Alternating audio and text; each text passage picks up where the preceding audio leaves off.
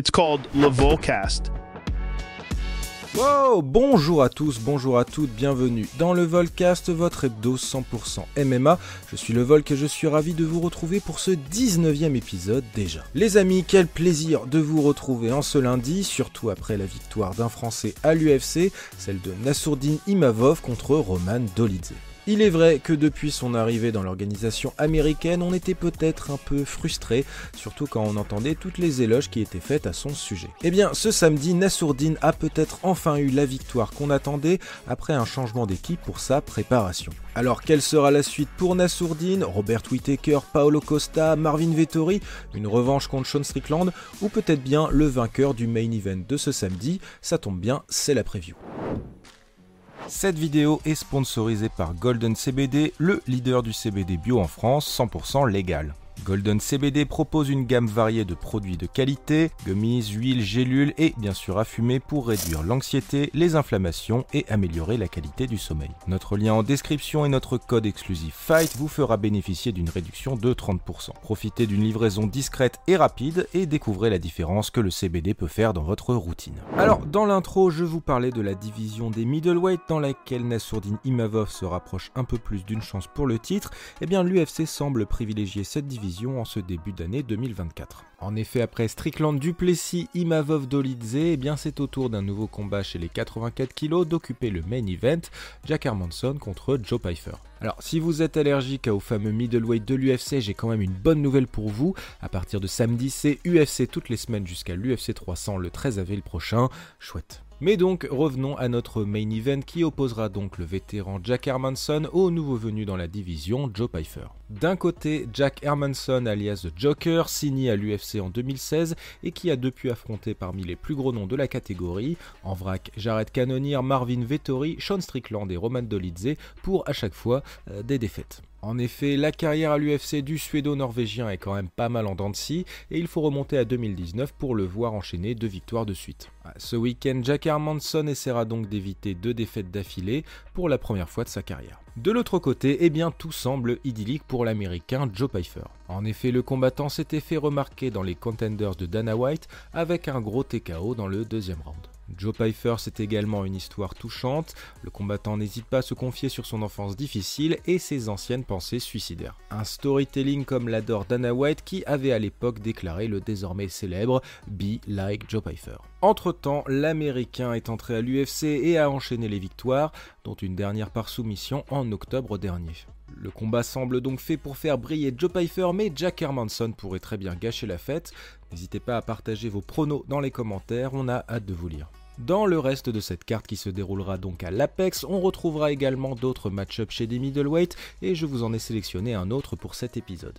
vous le savez, hein, j'ai mes petits plaisirs coupables à l'UFC et Grégory Rodriguez en fait partie. Le Brésilien fait en effet partie de ces pratiquants de Jiu-Jitsu qui ont entamé leur transition vers le MMA, faute d'argent. Robocop frappe également très fort, ce qui l'amène parfois à faire des choix très très discutables en termes de fight IQ. Si vous ne devez regarder qu'un seul combat de Grégory Rodriguez, je vous conseille celui contre Shidi Njokwani, où il s'impose par TKO malgré une blessure absolument terrifiante dans le round 1 que je vous laisse découvrir pour votre plus grand plaisir. Pour le troisième combat sélectionné, je dois évidemment vous parler de Bolaji Oki parce que oui, l'ADN de Fight Minds est avant tout belge. En effet, Bolaji Oki est le seul combattant issu du plat pays à faire partie de l'UFC et il serait très dommage de rater son premier combat dans sa nouvelle maison.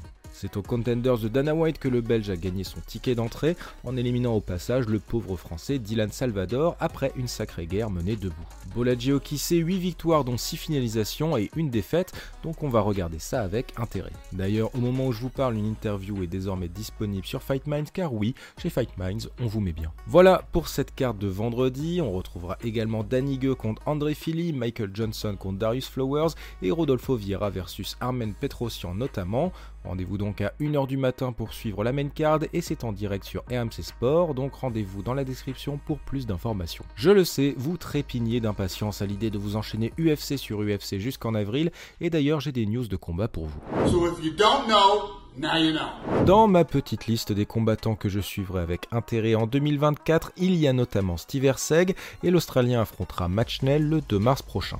Également dans ma liste, Piton Talbot qui lui affrontera Cameron Simon pour un petit banger chez des combattants prometteurs. Cette carte du 23 mars à Vegas s'est également étoffée, notamment avec l'ajout de Junior Tafa contre Carl Williams chez les heavyweights. Mauvaise nouvelle en revanche chez les amateurs de beau bébé puisque Chris Barnett est out pour son combat contre Mohamed Ousmane, il sera donc remplacé par Mick Parkin. Tu seras jamais mieux que lui Mick. En novembre dernier, Paul Craig a été sacrifié chez les middleweights contre le prospect Brendan Allen. Eh bien l'Écossais prendra bientôt un nouveau talent de la division en la personne du très sous-côté à mes yeux Caio Boayo et ça, ça sera le 4 mai pour l'UFC 301. Retour maintenant du côté de la France puisqu'on a également eu quelques news pour le territoire. Comme en septembre dernier, Abdul Abdouragimov sera bien présent sur la carte du PFL Paris du 7 mars, cette fois-ci contre le vétéran du Bellator et ancien prétendant au titre du Cage Warriors, Jack Krantz. PFL toujours puisqu'un autre gros talent belge sera sur la carte, Patrick Abirora, l'actuel champion du monde des amateurs, qui lance sa carrière pro de la plus belle des manières pour son deuxième combat contre l'italien Claudio Pacella. Sinon, mauvaise nouvelle pour Ares 19, le combat d'unification des ceintures des bantamweights entre Aboubakar Younoussov est annulé après une blessure de ce dernier. Coup dur donc pour l'organisation qui inaugurera néanmoins pour l'occasion le Ares Studio, une sorte d'Apex à la française avec notamment le retour de Jordan Zebo, Hugo Guillon, Ilan Boifia et de Youssouf Binete. Voilà, c'est fini pour les combats, on passe aux news. J'ai un scoop pour vous. Ce week-end, c'était donc UFC Dolidze contre Imavov et la carte était plutôt sympathique. On retiendra l'upset de Charles Johnson contre Azat Maxoum, mais aussi le retour de Molly McCann qui fait taper Diana Belbita sur un ambar après avoir été finalisé de la même façon quelques mois auparavant. Sinon, le chaos de la soirée, eh c'était Randy Brown contre Muslim Salikov, mais on peut aussi citer les victoires du très apprécié Temba Gorimbo, mais aussi la performance de Natalia Silva, un nouveau nom à surveiller dans la catégorie de Manon Furo.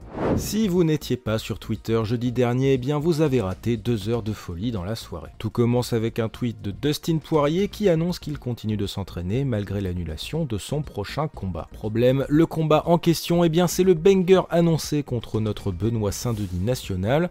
Alors du coup c'est la panique, on demande du côté du français, on est au courant de rien, pas de mouvement du côté de l'UFC jusqu'à ce qu'on apprenne que le combat n'était en fait pas totalement signé et que Dustin Poirier demandait juste un peu plus de caillasse. Bref, Twitter en feu jusqu'à ce que l'américain nous rassure en nous disant que finalement, eh ben c'est bon, c'était juste un quiproquo. Bref, stratégie habituelle de l'UFC qui annonce des combats sans les avoir signés.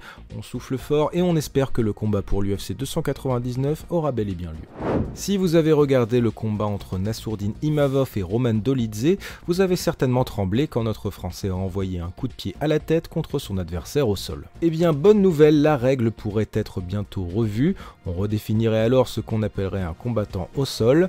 Pareil, je vous envoie vers la vidéo de Chris pour plus d'informations, sachant qu'on pourrait également dire adieu à l'interdiction des coups de coude à la verticale, aussi appelé 12 to 6.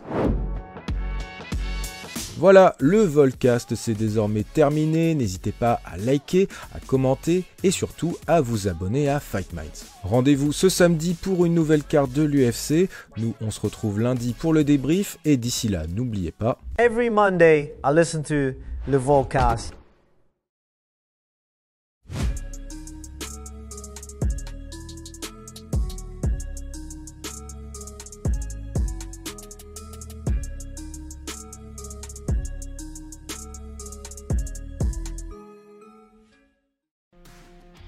Et c'est tout pour aujourd'hui. L'équipe Fight Minds te remercie d'avoir investi de ton temps pour écouter le fruit de notre travail et de notre passion commune pour le MMA.